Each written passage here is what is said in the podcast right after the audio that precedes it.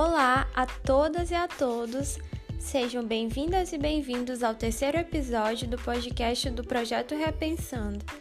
Hoje nós trataremos sobre o protagonismo juvenil, baseado no segundo ciclo de cultura realizado no dia 1 de novembro de 2019, com a participação dos alunos da primeira série do ensino médio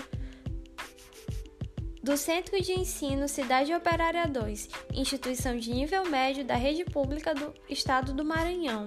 Para conversarmos sobre protagonismo juvenil, foi utilizada a canção Rua Sem Nome, Barraco Sem Número do rapper brasiliense Gog, já utilizada em discussões anteriores. Durante o círculo de cultura foram debatidas inúmeras questões sociológicas decorrentes da reflexão sobre a música. Sendo assim, tratamos da desmotivação e falta de autoestima decorrente da vulnerabilidade que os alunos estão expostos resultando na impossibilidade de vislumbrar um processo de emancipação e transformação da sociedade por meio de uma postura ativa de agentes das classes subalternas. Desse modo, os participantes evidenciaram que, ainda que a sociedade explicitada nas letras do poeta Gog fosse bastante positiva, não conseguiram conceber um modo de vida como esse no atual panorama social brasileiro. Nota-se que o processo da reflexão da canção, de certa forma, promove o que Paulo Freire cita como receio de liberdade, ação que teme o perigo da conscientização, colocando em discussão concepções já estabelecidas. Para Paulo Freire, a desnaturalização de determinadas perspectivas causaria uma sensação de desmoronamento total do mundo em que estavam os homens.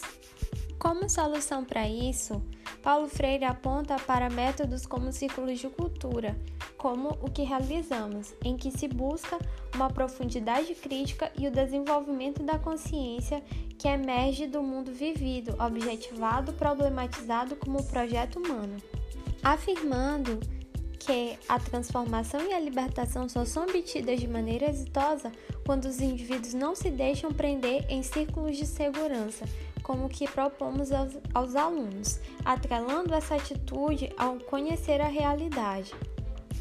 Além disso, tratamos de conceitos e noções relacionadas aos processos decorrentes do sistema capitalista, como trabalho, ideologia, alienação e meritocracia. Os alunos, através das experiências em seu cotidiano, são incentivados a exercitar as categorias assimiladas na disciplina de sociologia em um esforço de analogia da sua realidade material com a teoria. Bom, essa foi nossa proposta aplicar atividades educativas eficazes na participação livre e crítica dos educandos, sustentada nas contribuições teóricas de Antônio Gramsci e Paulo Freire, ambos pensadores que se dedicaram a pensar processos educacionais que conduzissem os subalternizados à emancipação. Bom, vamos ficando por aqui. Espero que temos, tenhamos contribuído para uma discussão crítica sobre o processo educacional e sobre a educação popular.